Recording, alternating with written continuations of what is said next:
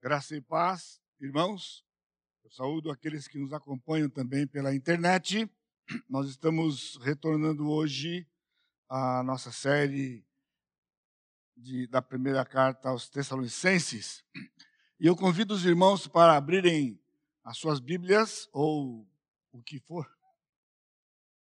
Em 1 Tessalonicenses capítulo 4, versos de 13 a 18.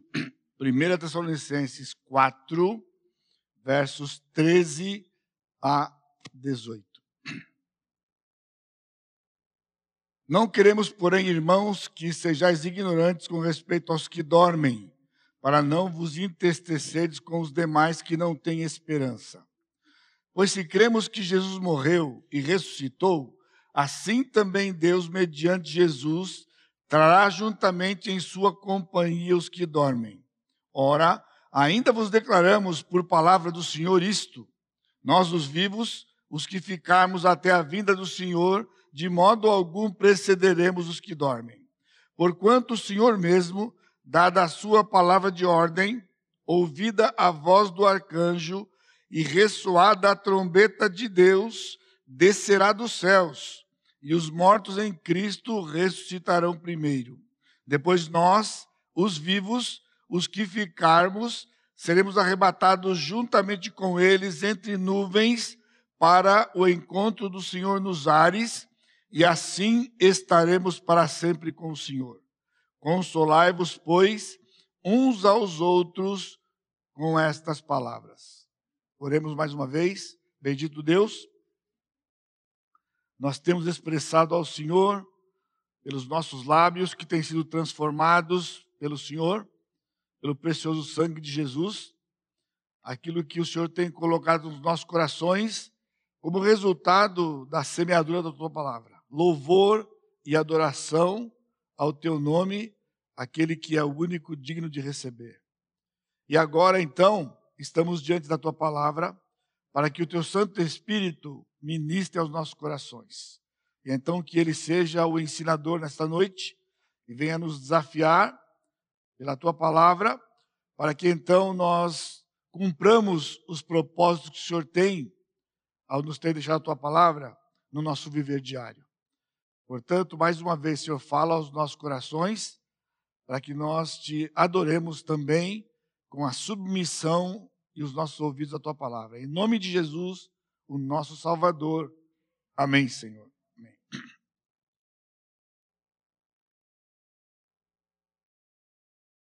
Ler o texto hoje, depois de, uma, de um parênteses aí, né, de um tempo aí, de, desde a última vez, ainda intensifica um pouco mais o fato de que parece que o texto aqui está fora de ordem. Né? Se você vem acompanhando a série que tem sido pregada aqui, até o capítulo 4, no verso 12, que foi a última vez,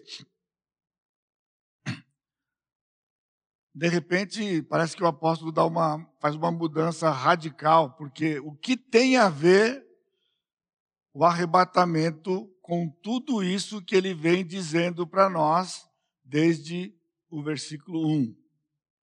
Eu quero esclarecer para os irmãos, então, e fazer essa ligação né, desse texto com tudo que veio antes até aqui, mostrando para os irmãos a importância de saber o propósito do livro. Então, quando você faz uma leitura deste livro, ou qualquer outro Novo Testamento, sem conhecer o porquê ele foi escrito, há muita perda do entendimento. E, sobretudo, né, no assunto de hoje, porque, como eu disse, mesmo aparente, né, de repente, como que se o apóstolo fosse falar sobre o arrebatamento de Jesus, que não tem uma ligação direta, ou seja, ele não fez nenhum preparo, né, não deu, ele já entra meio que bruscamente, inclusive sem nenhuma conexão muito é, clara de ligação com o que estava antes, não é? Então, o propósito é muito importante. Agora, para que a gente entenda esse propósito, eu vou levar vocês um pouquinho de volta ao livro de Atos, quando Paulo chegou aqui nessa cidade. Parte disso já foi dado lá na introdução pelo pastor Sacha, quando começou a nos desafiar com o livro, né? Então, em Atos 17, nós temos quando Paulo funda esta igreja em Tessalônica, No versículo 2 ele diz: Paulo, Lucas escrevendo, diz: Paulo, segundo o seu costume, foi procurá-los, está falando agora dos judeus na sinagoga, e por três sábados arrazoou com eles acerca da Escritura. Isso é um dado interessante e singular no, no Novo Testamento, no livro de Atos, porque ele diz que Paulo ficou ali três sábados. Então, uma conversa, né? Quanto tempo ele ficou, na verdade? Três sábados para ser, serem três sábados. Então, ele ficou na menor, no menor tempo 21 dias e no maior 28, dependendo do dia que ele chegou ali, que o texto não nos diz. Então, por não sabermos o dia que ele chegou, o fato é que não faz muita diferença entre 21 e 28 dias. Ou seja, em 21 ou 28 dias, ou qualquer coisa aqui dentro, o apóstolo Paulo funda uma igreja nesta cidade. Então, coloque isso no seu coração. Né? Um missionário chega num lugar que nunca foi, nunca a palavra de Deus apareceu por ali, e ele chega para fundar uma igreja. E ele fica próximo de 30 dias. As condições, então, continuam no versículo 5 de Atos 17, que ele, por que ele ficou somente três sábados ali? Porque os judeus ficaram movidos de inveja quando o apóstolo Paulo proclamou que ele ia falar com os gentios. E então eles juntaram homens da malandragem, ele pegou a galera barra pesada da cidade e veio para cima do apóstolo Paulo e sua comitiva, de forma que o apóstolo Paulo teve que sair. Né? Versículo 6, porém não nos encontrando, arrastaram a Jason, alguns dos irmãos perante as autoridades, clamando: Estes homens têm transformado o mundo, chegaram até aqui, aos quais Jason hospedou. Tanto a multidão como as autoridades ficaram agitadas ao ouvirem essa palavra. Contudo, soltaram a Jason, e no versículo 10, então, logo durante a noite, os irmãos enviaram Paulo e Silas para Bereia. Ou seja, cessou o tempo aqui, Paulo, não dá para ficar aqui. Lá no, na frente, quando ele chega em Corinto, acontece a mesma coisa. E Paulo decidiu, talvez pela experiência que ele teve em Tessalônica, ele juntou a malinha dele de noite e falou: amanhã cedo eu saio de madrugada. E o Senhor disse: você vai ficar aqui. E ele ficou um ano e meio. Mas aqui, o Senhor permitiu então que os irmãos pegassem Paulo de noite lá, meio que fugido, e eles fossem embora. Então, Paulo ficou pouco tempo aqui. Agora, nossa primeira reflexão. Se você tem pouco tempo para evangelizar, discipular alguém, como decidir o conteúdo? Imagina que você tenha algumas horas, talvez uma semana, para pegar uma pessoa que nunca ouviu nada de Jesus. Você já é crente há anos. O que você compartilhar com essa pessoa? Não dá para você falar tudo, não dá para você fazer uma exposição de, de Velho Testamento com Novo, você vai ter que tomar uma decisão. O que você vai dizer para essa pessoa que seja relevante e que a leve aos pés do Senhor Jesus Cristo? Então eu fico pensando que, sem dúvida, vamos falar sobre o pecado.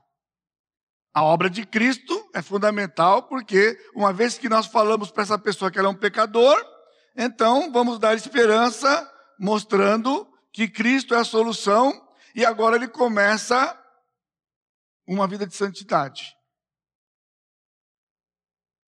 A vinda de Cristo, não, pastor, isso não. Peraí, isso não. O senhor estava indo bem, né? Pecado, Cristo, santidade, gasta um tempo aqui e fortalece essa pessoa, e agora ele vai decolar. Ele, vai, ele tem o resto da vida para aprender uma porção, uma porção de coisas. Eu posso dizer, a menos que você seja dirigido pelo Espírito, como Paulo foi aqui, você não ia falar da volta de Jesus para essa pessoa.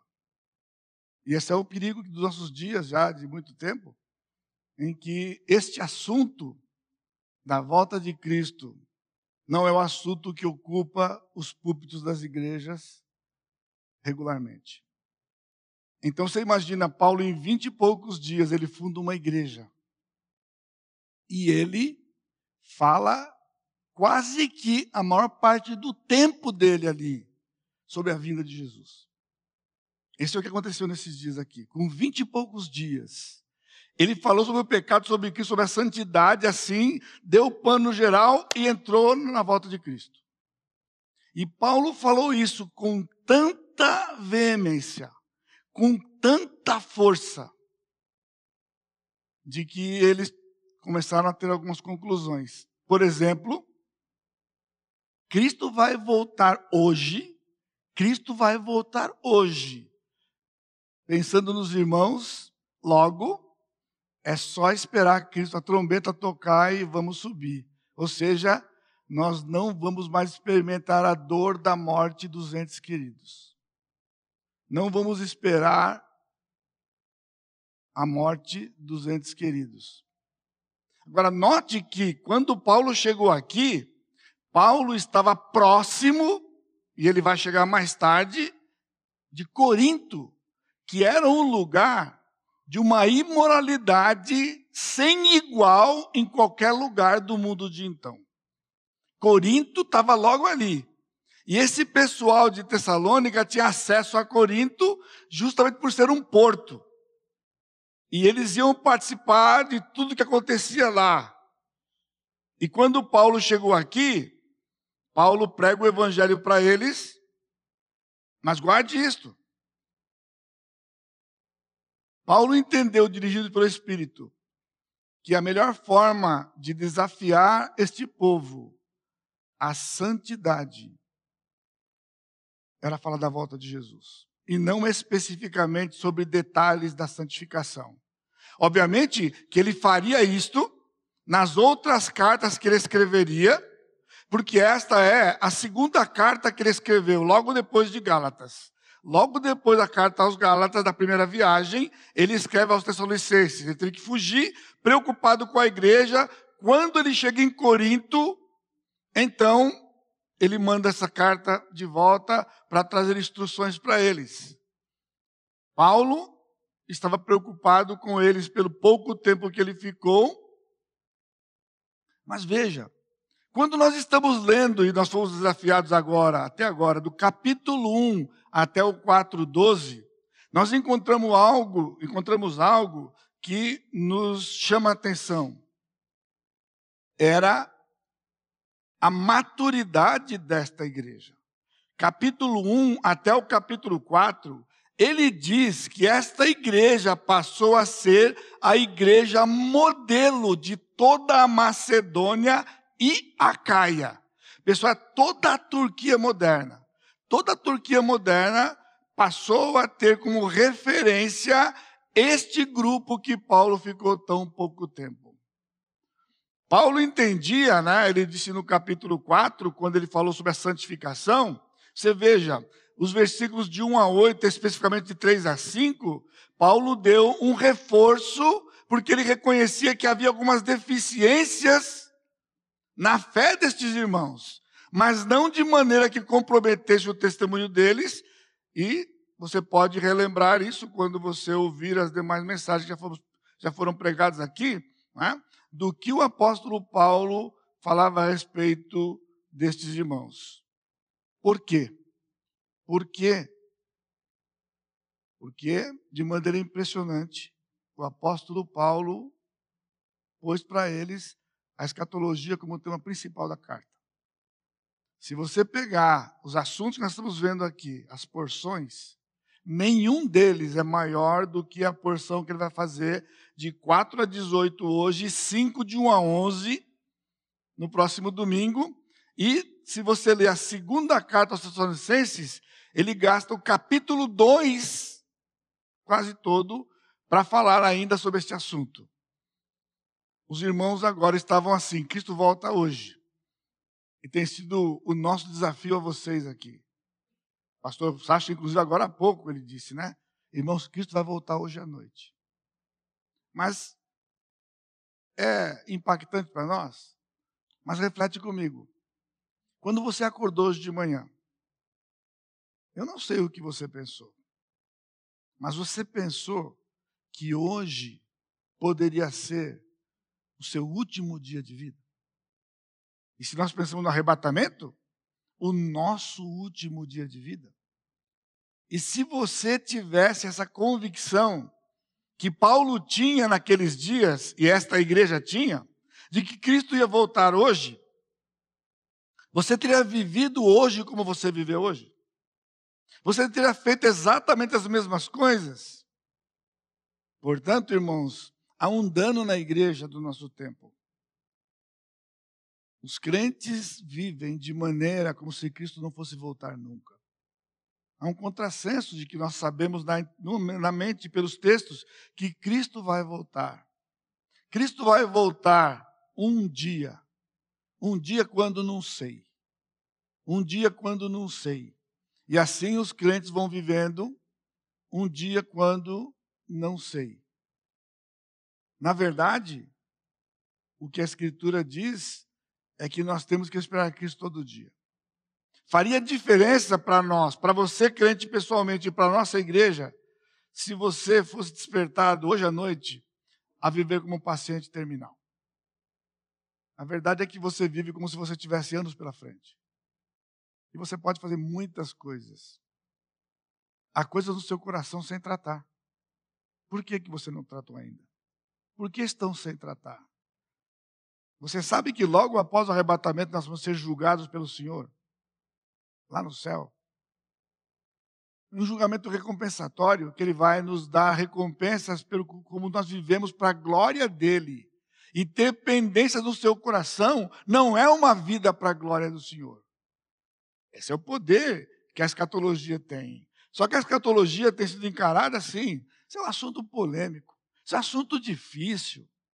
É muita figura, é muita complicação não faz parte da dieta das igrejas, não faz parte da dieta dos crentes. Mas olhamos para cá, era a dieta básica desta igreja. E guarde isso ainda que eu já falei para vocês, né? É a segunda carta escrita. Portanto, durante toda a jornada do apóstolo Paulo e a confecção do cânon, neste tempo aqui, provavelmente só tinha o livro de Marcos escrito. Por esses dias, o livro de Marcos tinha acabado de sair, que fala sobre a vida de Cristo, a, perdão, a vida, a vida de Cristo, base para os outros evangelhos. E há alguns que colocam Marcos um pouquinho para frente, mas alguns na data do, do ano 50, que é quando Paulo escreve essa carta aqui. Então você está entendendo? No fim da carta, nós vamos ver que ele diz para essa carta ser lida por todo mundo. Então, isso aqui era o desejo do apóstolo Paulo, que toda a igreja dos seus dias fosse impactada e a base da sua convicção fosse: Cristo vai voltar hoje. Cristo não vai voltar amanhã, ele vai voltar hoje. Amanhã, pessoal, é só o fiado no boteco. Fiado é só amanhã. Porque esse amanhã nunca chega. Descobriram isso lá atrás. O bebum vem lá e fala: dá uma pinga aí, eu não tenho dinheiro. Ele falou: fiado só amanhã, botou a plaquinha lá. Você percebeu? Todo dia que ele chega é amanhã. Ou seja, não tem fiado. Não tem fiado. Agora nós estamos nessa aí. Cristo vai voltar amanhã. Aí amanhã, ele vai voltar amanhã, que é depois da manhã. E assim nós vamos vivendo. O apóstolo Paulo queria desafiar essa igreja outra coisa. Então, há uma importância da escatologia na vida cristã. Todas as menções de Paulo sobre a maturidade desta igreja, de 1 a 4, são reflexos e consequências do impacto da vinda de Cristo no viver diário. Por isso, a escatologia deve nos despertar a uma vida de santidade. Porque vamos nos encontrar com o nosso Senhor, para vivermos para sempre com o Senhor. O apóstolo cita o evento em todos os capítulos. Ele já começa o capítulo 1, versículo 10, quando ele diz: e para guardardes do céu o seu filho, a quem ele ressuscitou dentre os mortos, Jesus que nos livra da ira vindoura. Paulo ensinou para aquela igreja o pré-milenismo, que dá maior confusão. Sabe qual é a ideia dos crentes e dos pastores? Não interessa quando. O fato é que ele vem, eu vou. Isso foi o resumo de tudo. Não importa se é antes, depois, no meio. Isso é confusão de quem quer detalhe que não presta para nada. O importante é que eu tocar a trombeta eu vou. Isso é o que tem vivido a igreja. Pois Paulo chega nesse lugar e já diz para eles, de cara, a ira que vai vir, ele nos livrou desta ira. No capítulo 2, 19, ele disse Pois quem é a nossa esperança ou alegria ou coroa em que exultamos na presença do nosso Senhor? Ele disse para eles: haverá um julgamento e nós vamos ganhar coroas. E vocês são a minha coroa. E por isso vocês têm que pregar o evangelho em todo lugar, porque ao pregar o evangelho em todo lugar, vocês vão ganhar como eu a coroa da alegria. Você já foi, já teve essa experiência de levar alguém a Jesus? Não tem como descrever. Se você participou nesse processo, você vai ganhar também. Capítulo 3, 13, a fim de que sejam os vossos corações confirmados em santidade, olha o termo, isentos de culpa na presença do nosso Deus e Pai, na vinda do nosso Senhor. Santidade na vinda dele. Esse é o capítulo 3 e o capítulo 4 que nós lemos, e depois o capítulo 5. Entendeu? 1, 2, 3, 4 e 5. Esta era a ênfase do apóstolo. Então, nesse sentido, ela tem sido tratada com desprezo por muitos pastores. E quanto a mim, irmãos, eu não sou especialista no assunto, não. Porque alguns falam assim para mim, eu fui professor na escola. Ontem ainda eu dei uma aula de duas horas para um grupo de jovens lá de Macaé. Foi muito precioso conversar com aqueles irmãos, duas horas, jovens, que queriam ouvir a respeito da escatologia. E logo me pediram para fazer a abertura falando das escolas de escatologia. Eu falei, já começou pela porta do fundo, pessoal. Eu só tenho duas horas. Só duas horas. Se Deus permitir, o ano que vem vai sair um curso de 32 horas sobre esse assunto. 32 horas da palavra da vida em 48 horas. Por quê? Porque o assunto é relevante. Desde a minha adolescência, o Espírito tem me desafiado a importância deste assunto para o entendimento da Escritura inteira. Hoje a teologia é uma coxa de retalhos com uma porção de informações que não se ligam. Por isso, a minha convicção pessoal é que a escatologia é a espinha dorsal da teologia. Se eu posso comparar com o corpo, nós vimos hoje pelo pastor Jorge de manhã, a teologia é o cérebro. A teologia de Deus. Cristologia, o coração. Escatologia, espinha dorsal. E daqui sai tudo para o corpo, para as demais logias. Só entende as demais logias se nós tivermos essa consciência de que do cérebro sai para a espinha dorsal, né? o coração, órgãos vitais, e então a escatologia está lá. Então aqui o apóstolo Paulo trata com detalhes, e nós vamos ver aqui os detalhes. Sabe por quê? Porque é relevante. Relevante para quê? Para você encher a cabeça de informação? Não! Para que você tenha uma vida de santidade e esteja esperando Jesus todo dia. Não é legal quando você está esperando alguém chegar e essa pessoa chega? E quando a pessoa chega e não está esperando? Você lembra quando você namorava? Se o namorado chega e não está esperando, é B.O. B.O. total. No entanto, depois que você casou, você nem liga, né? Seu marido chega, você está lá ainda com a roupa da faxina do dia todo. Pois é, isso é ruim para você. Você não está esperando seu marido chegar. Você precisa esperar o seu marido chegar. Isso é princípio básico. Então nós precisamos resgatar isso, esperar Cristo chegar. Paulo está falando aqui de coisa prática prática. Prática. Não é? Paulo não disse assim, pessoal, vou fazer um país agora e eu vou dar uma aula de teologia para vocês. E começou a falar da volta de Cristo. Não! Você falou hoje né, que ninguém pediu licença para né, poder falar de que Deus existe. Deus existe, acabou. Não precisa você, olha, sabe como é que é? Não. Paulo também não disse, pessoal, é o seguinte, Cristo vai voltar. Hoje. Vai voltar hoje. E vai fazer diferença na nossa vida.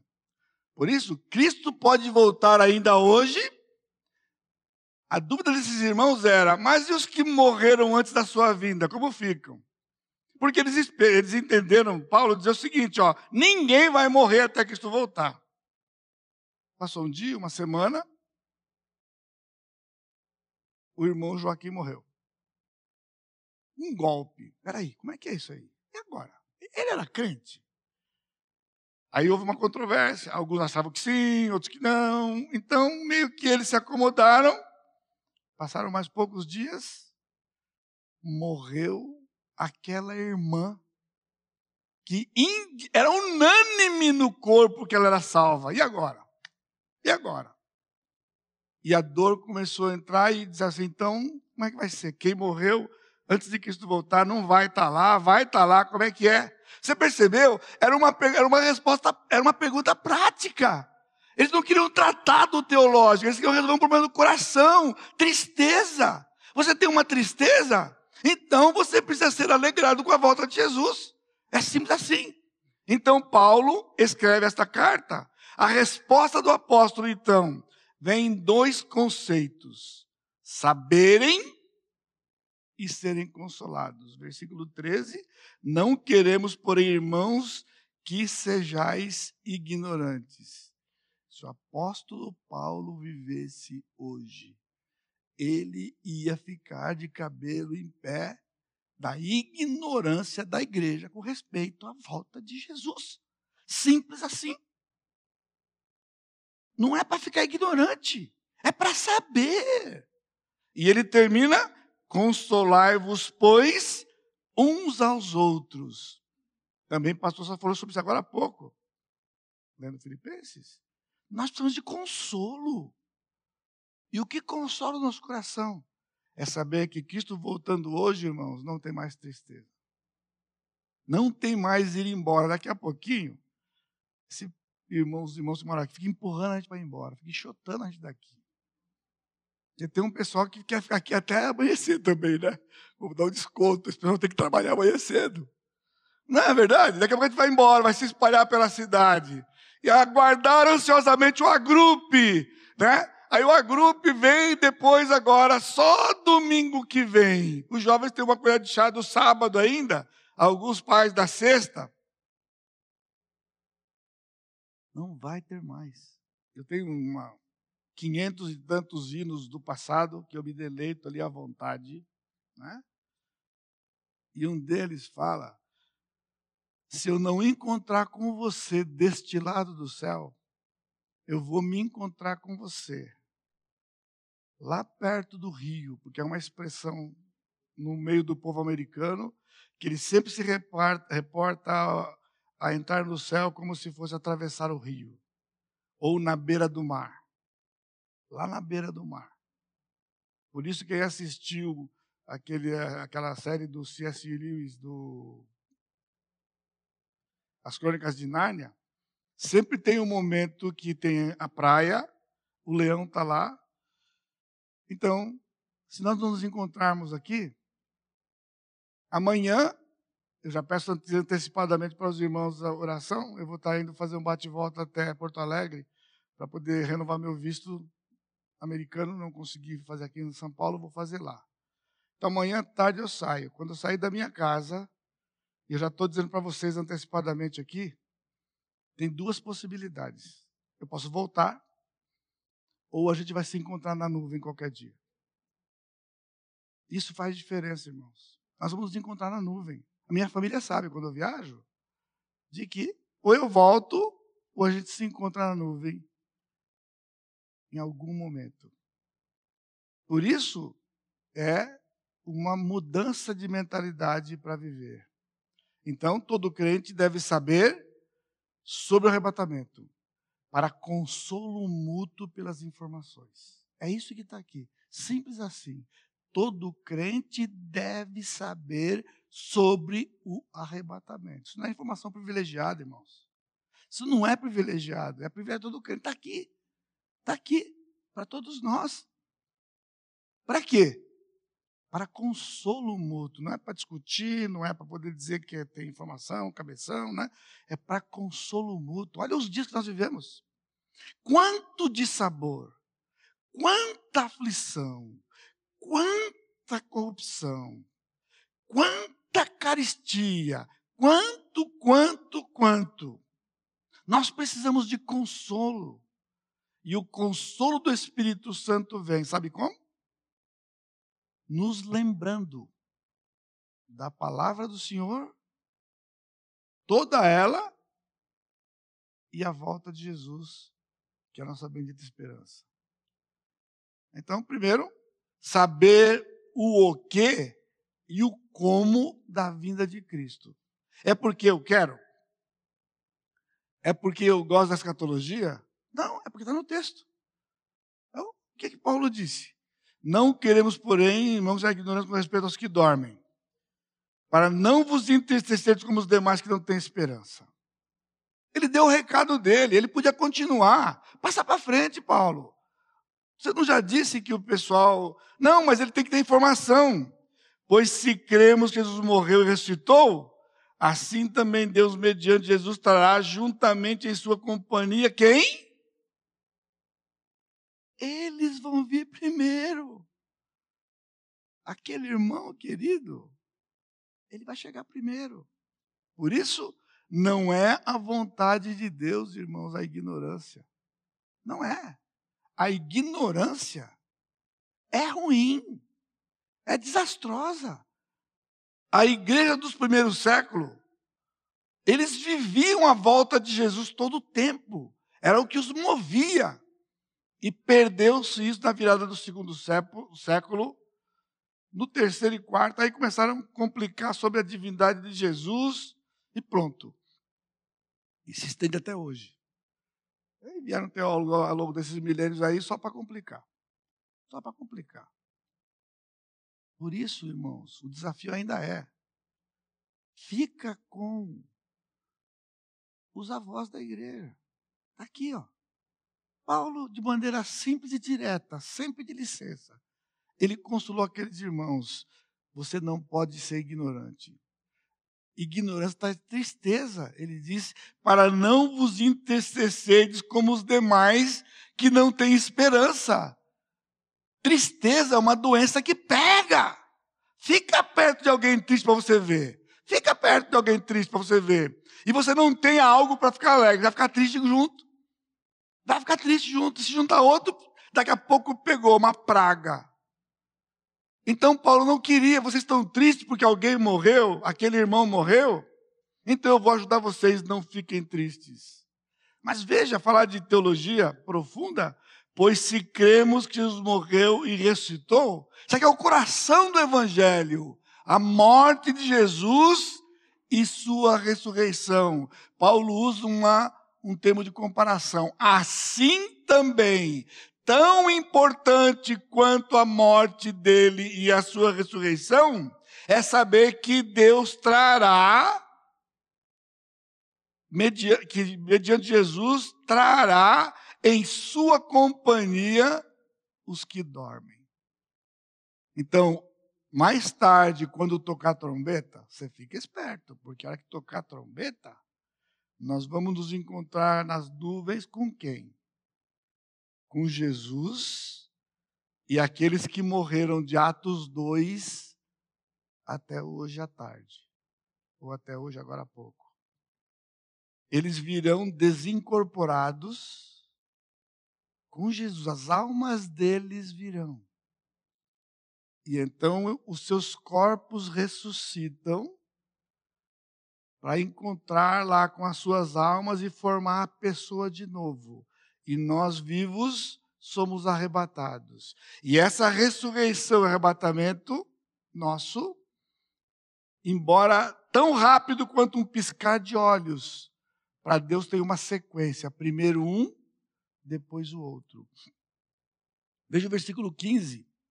Ora, ainda vos declaramos por palavra do Senhor, isto, nós, os vivos, os que ficarmos até a vinda do Senhor, de modo algum precederemos que dormem.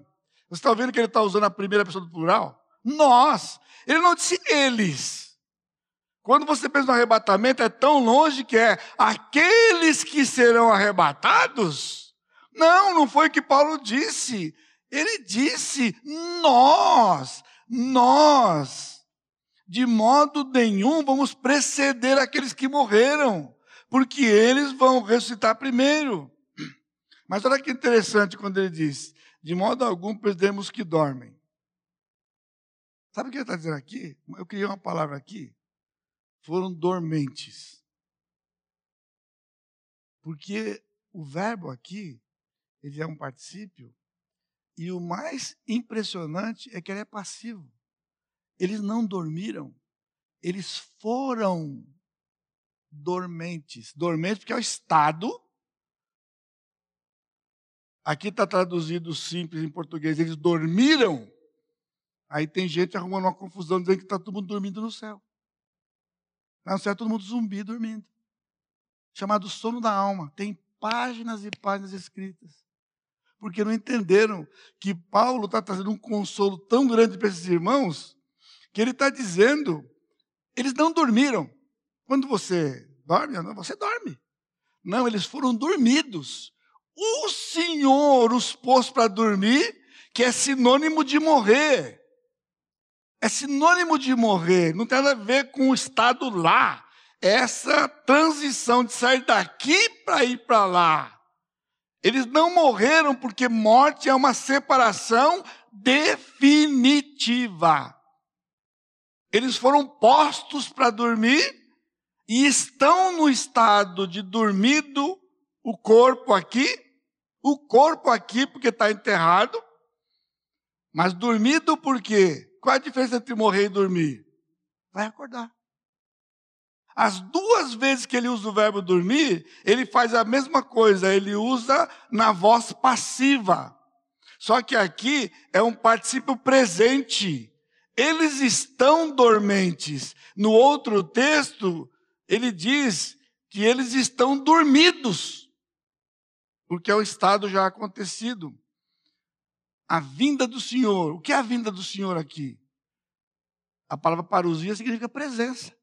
Cristo vai vir nas nuvens com o seu próprio corpo. Não estará mais em espírito do nosso meio. Ele vai estar presente e nós vamos nos encontrar com Ele.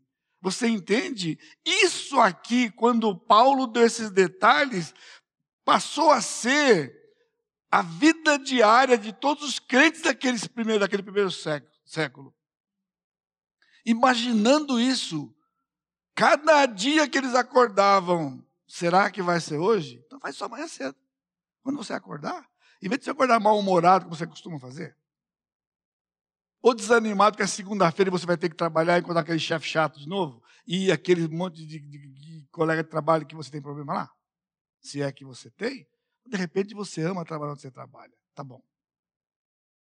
Mesmo assim, amanhã cedo quando você acordar, pense, será hoje, Senhor, que eu vou ouvir a trombeta tocar? E eu vou subir, pois eu vou esperar o Senhor. Agora, há a possibilidade da morte. Mas qualquer um dos dois que acontecer primeiro, qual é o efeito prático? Vamos estar na presença dele. Porque quem morrer vai primeiro. Enquanto nós estamos no perrengue aqui, eles já estão lá. Mas eu sei que não anima você. Você não quer ir do mesmo jeito. Já sei, tá bom, eu entendo, já sei. Eu sei. Você quer continuar aqui, eu sei. Você é apegado a isso aqui, eu sei. Você é apegado. É só você piscar da possibilidade há um transtorno no seu coração. Sabe por quê? Porque esse assunto não, mais, não faz mais parte do nosso dia a dia. O deles na época sim. Então, esse medo da morte que o crente tem é porque a sua mente não está refrigerada com esses textos. Acabamos de ler o texto de, de, de, Filipenses, não foi? Morrer é. Parabéns, Paulo. Para você pode ser. É por aí. Morrer é lucro, pastor? Que coisa de morrer é lucro? E ele está usando um trocadilho ali. Porque tem dois morreres que Paulo está dizendo ali. Morrer fisicamente, porque está no contexto, mas enquanto não morre fisicamente, morrer espiritualmente por pecado e por mundo. Essa é a vida de santidade. É estar morto todo dia. E é uma boa possibilidade que você estava vivo hoje. Que você estava viva. Os sintomas, você sabe quais são. Uma lista, as obras da carne. As obras da carne estão lá como sintoma que você está vivo. Quando devia estar morto. Morto para o mundo, vivo para Deus. Então, no versículo 16, no versículo 15, né? Ele disse: os dormem, de novo, no versículo 14 e 15. Saber os eventos, olha a sequência. Então, Paulo não se contentou até aqui. Então, ele disse: Porquanto o Senhor mesmo, dada a sua palavra de ordem, ouvida a voz do arcanjo, ressoada a trombeta de Deus, descerá dos céus e os mortos em Cristo restarão primeiro. Precisava, irmãos. Precisava. Aí você acha que a gente que gosta de picuinha, né, de ficar com tanto detalhe sobre essa coisa, né? Tão enfadonha de ficar com pastor, mas para quê? Paulo já tinha dado o recado deles, né? O pessoal que morreu, eles vão vir com Jesus. Tá bom? Fica contente, não fica triste não. É uma separação temporária. E se você entender que ele vai voltar hoje, se morrer a semana passada, era só uma semana de separação. Nós aí colocamos um tempo sem fim. Nós pomos um tempo sem fim. Quando a convicção de ser hoje é sempre um tempo curto. Por isso que a Bíblia fala de ser breve. Porque breve é coisa de um dia só. Nós sabemos de cor o texto de Mateus 6, que fala da ansiedade. Olha, olha a escatologia onde ela vai agora. A escatologia sai daqui e vai lá para as emoções. Buscar primeiramente, buscar primeiramente o reino de Deus e a sua justiça, porque as demais coisas vão ser acrescentadas. É o versículo 33, 6, 33. E o 34? Ah, o 34 você não sabe de cor, né? O 34 é tão importante quanto, não é? Portanto, não andeis ansiosos pelo dia de amanhã, porque o amanhã trará os seus próprios cuidados. Basta cada dia o seu próprio mal. O que ele está dizendo? Vive hoje. A ansiedade é viver o amanhã numa coisa ruim, hoje, como se estivesse acontecendo, e detalhe, provavelmente não vai acontecer. Então, essa coisa do amanhã é desastroso. Basta a cada dia o seu próprio mal. Qual é o controle que você tem? A hora que você acorda, está vivo. E você vai ficar vivo até a hora que você dormir. Ou dormir para descansar, ou dormir para ir para o céu. É só o que você tem. É só o que nós temos. Ah, então, pastor, quer dizer que não pode fazer plano, então? Pode. Mas você não pode pôr o coração no plano. Eu vou viajar amanhã. Bom, bom a passagem está comprada o lugar para ficar, eu arrumei um barraco para dormir lá. Tá bom. Mas pode ser que essa madrugada Cristo volte. Sabe de uma coisa? Eu não vou sair para os Estados Unidos, eu vou para o céu. Eu vou para o céu. É infinitamente melhor do que ir para qualquer outro lugar. Mas se Cristo não voltar e eu tiver o oportunidade de ir lá, eu vou aproveitar as oportunidades que o Senhor me dá. Só tenho amanhã. Aprenda a viver um dia de cada vez. Faça planos, mas não põe o coração. Sabe onde nós estamos agora? Eclesiastes. Porque Salomão rodou a vida toda procurando satisfação e descobriu que satisfação está em comer, beber e trabalhar. Por que comer, beber e trabalhar? É o que faz todo dia. A realização do crente é comer, beber e trabalhar. Mas vocês estão já pensando no Natal. Pensa que eu não sei? Eu sei. Você está pensando no Natal, naquela cumilança do Natal. Já ensinou a molecadinha a ficar preparado com o presentinho que vai ganhar. Não é? E muitos de vocês vão tirar férias em janeiro, vão passear, não vejo a hora, pastor. Pronto, você se entregou. Que negócio de não vejo a hora? Daqui até lá, quantos dias você tem para viver? Então você vai empurrando os dias. Quando você piscou, você voltou de férias. Sabe o quê? O escritório fica cheio. Cheio e gente pedindo encaixe. Aqui vocês, pedindo encaixe. Que agora, o décimo terceiro já veio, já comeu a comida de Natal, já passeou, e agora você se deu conta. E liga aqui, pastor, estou mal triste, deprex, deprex total. Por quê? Tirou o coração de Jesus e colocou o coração em um evento. É legal, pessoal, mas calma, relaxa. Amanhã é só quando chegar amanhã. Hoje é hoje. Tem muita coisa para hoje ainda. Arrebatados entre nuvens para encontro do Senhor. É na nuvem, pessoal. Entre nuvens, ele diz, versículo 17. Então, ele diz: a ordem vai sair do céu, a voz do arcanjo, a trombeta toca,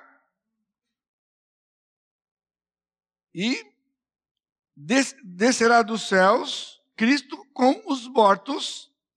Depois nós, Paulo de novo, primeira pessoa, os vivos, os que ficarmos, ele está dizendo eu e vocês eu e vocês. Eu não disse o povo lá que vai ser arrebatado, né? Seremos arrebatados, trasladados. Qual é a dica? Elias, Enoque. Já fomos lá para Gênesis e lá para 1 Reis 17. Elias não experimentou a morte. Porque nós somos tão ruins para acreditar que o senhor já deixou a dica lá atrás. Ó, já rebatei lá, tá vendo? E do jeito que eu fiz lá, eu vou fazer agora com toda uma geração. Amanhã? Hoje. Vamos participar disso. E nós vamos subir e ter os nossos, nossos corpos transformados. Mas qual é a graça do arrebatamento? O encontro com Jesus. Porque hoje Jesus está no seu coração, está na sua mente, está na palavra. Mas o Senhor disse: isso não é suficiente. Você vai poder tocar o Senhor. Não tem Covid, pessoal. Acabou. Essa coisa de toquinho, acabou. Acabou toquinho, cotovelinho e calcanhar. Acabou. João disse: Nós apalpamos o rei. E você está com medo da Covid? Quando ele podia ser o passaporte sem tocar Jesus? Não, não, pastor, peraí, não exagera. Deixa quieto essa coisa aí. Deixa quieto essa coisa aqui. E não é temporário, é para sempre. Nunca mais nós vamos ficar longe do Senhor.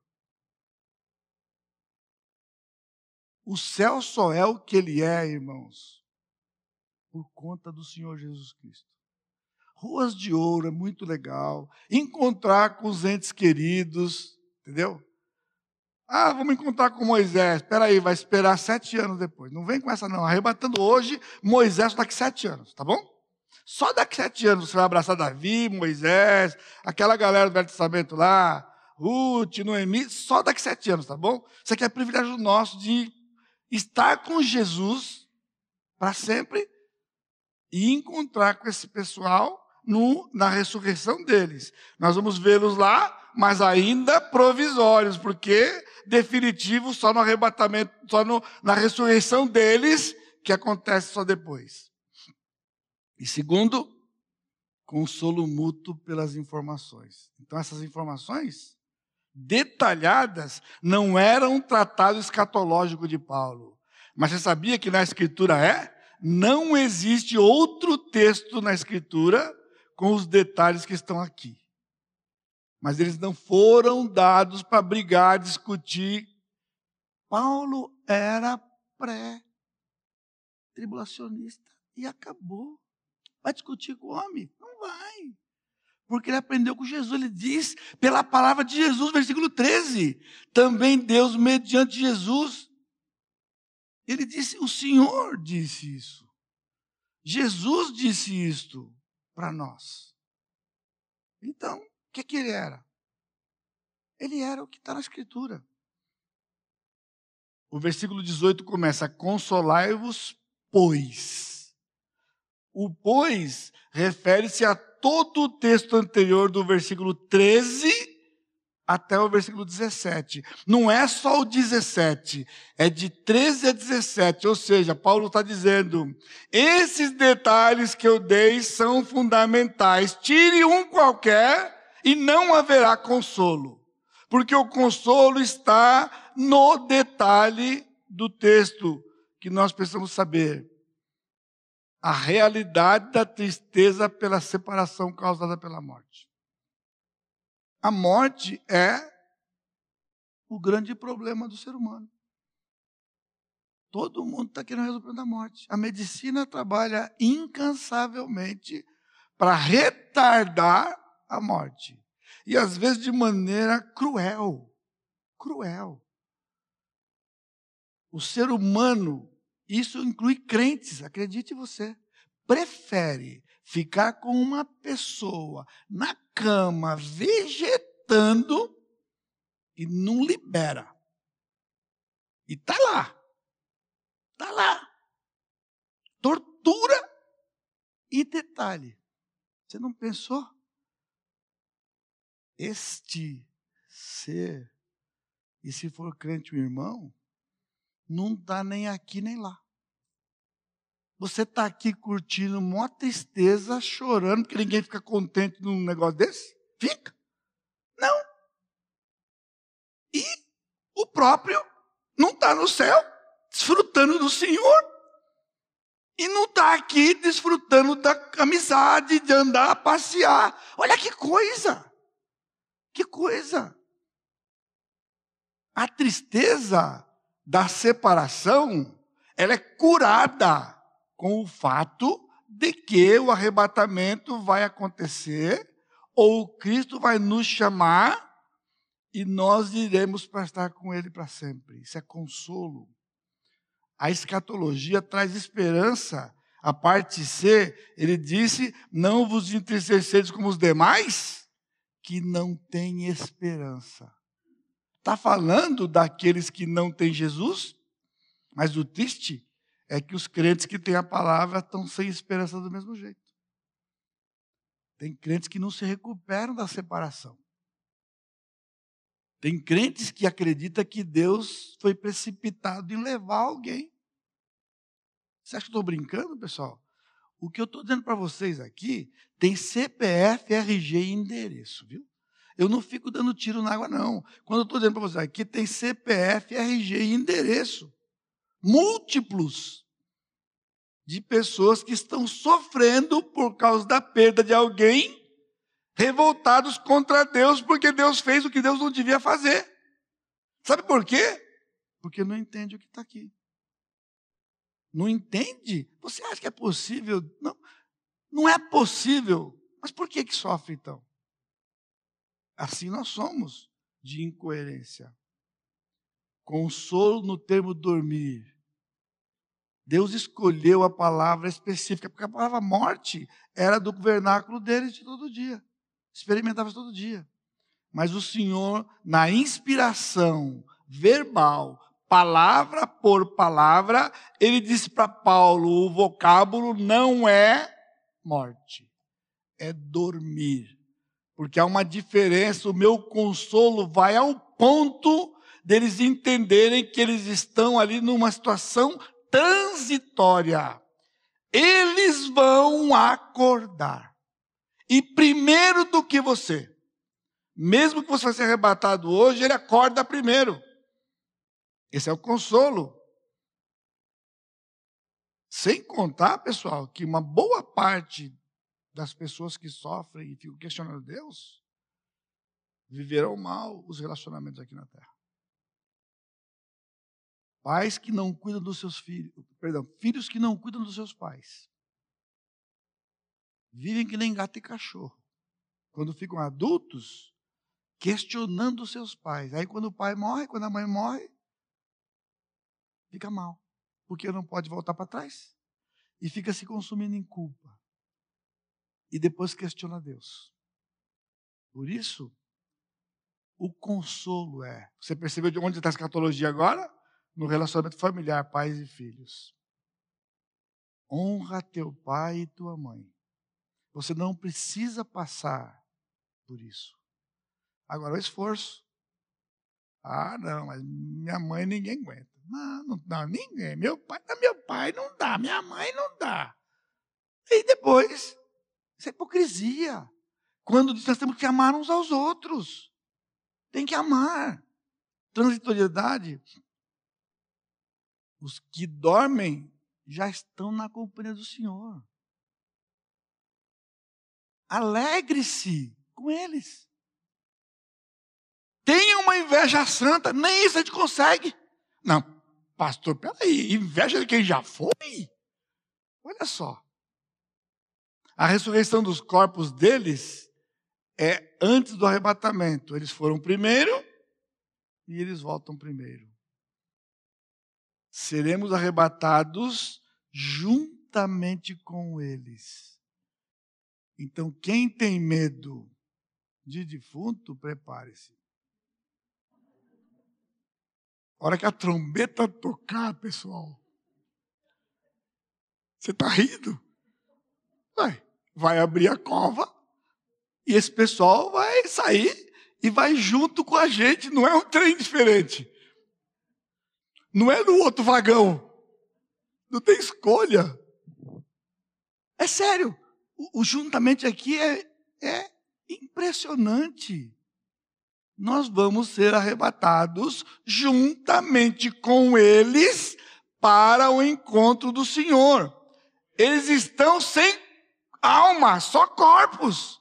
O poder do Espírito leva o corpo sem alma, porque a alma está vindo com Jesus. E lá na nuvem, o grande ajuntamento. Esse é o grande ajuntamento. Nós cantamos ajuntamento hoje à noite. É o nosso ajuntamento. Mas faremos parte de um grande ajuntamento. Todos os crentes, desde o dia de Pentecostes até hoje, numa nuvem, e vamos nos encontrar com Jesus. E vamos para o terceiro céu. Lá no terceiro céu e vamos ser julgados para apurar o nosso vestido, porque haverá um casamento. Essa é a figura maravilhosa. Imperfeitos como somos, pecadores como somos, com todo o sofrimento aqui. Quando subirmos, ele vai apurar os atos de justiça. O que foi feito que não glorifica a Deus queima. A propósito, por que você veio aqui hoje à noite? Pastor, porque eu não costumo faltar no culto. Queima. Madeira pura. Madeira pura. Se você tiver coragem de falar que você não tinha opção, feno. Vai. É. Ah, porque eu estava escalado para tocar. Complicação. Quantas motivações ah, porque eu queria rever meus irmãos. Portanto, quer comais, quer bebais, ou façais outra coisa qualquer, fazei tudo para a glória de Deus. Então comece a corrigir sua mente. Eu não vim aqui hoje para pregar, irmãos. Eu tinha que pregar. Mas eu não vim para pregar, não. Eu vim para glorificar o Senhor. Que eu estou escolado. Eu já estou escolado. Eu sei que queimar, não. Então vim aqui para glorificar o Senhor e também pregar, também louvar, também encontrar com os irmãos, também, também, também, mas foi para glorificar o Senhor. Então lá no julgamento, ouro, prata e pedras preciosas, ornamenta o vestido da noiva E haverá o casamento de Cristo e a sua igreja. E juntos agora casados, nós vamos voltar lá em Jerusalém, no Monte das Oliveiras, e vamos descer ali com o Senhor. Então, se você nunca teve oportunidade de ir para a Terra Santa, fique tranquilo, você vai. Você vai. Você vai. E você quer melhor viagem para a Terra Santa do que com Jesus? Você quer? O pessoal, ah, eu fui lá com o guia tal, com o pastor tal, que explicou tudo para nós. Pessoal, isso aqui não é nada. Jesus vai pisar ali naquele monte, vai fender o monte, abrir para julgar as nações, e nós vamos estar julgando junto com o Senhor. Sabe onde nós estamos? 1 Coríntios 6. O crente não vai ao tribunal humano, porque o crente vai julgar a terra. Nós vamos julgar esse povo todo, vamos julgar os anjos. E agora nós vamos precisar de gente para julgar a nossa causa? Os crentes julgam a sua causa na igreja. O Senhor colocou pastores para fazer isso.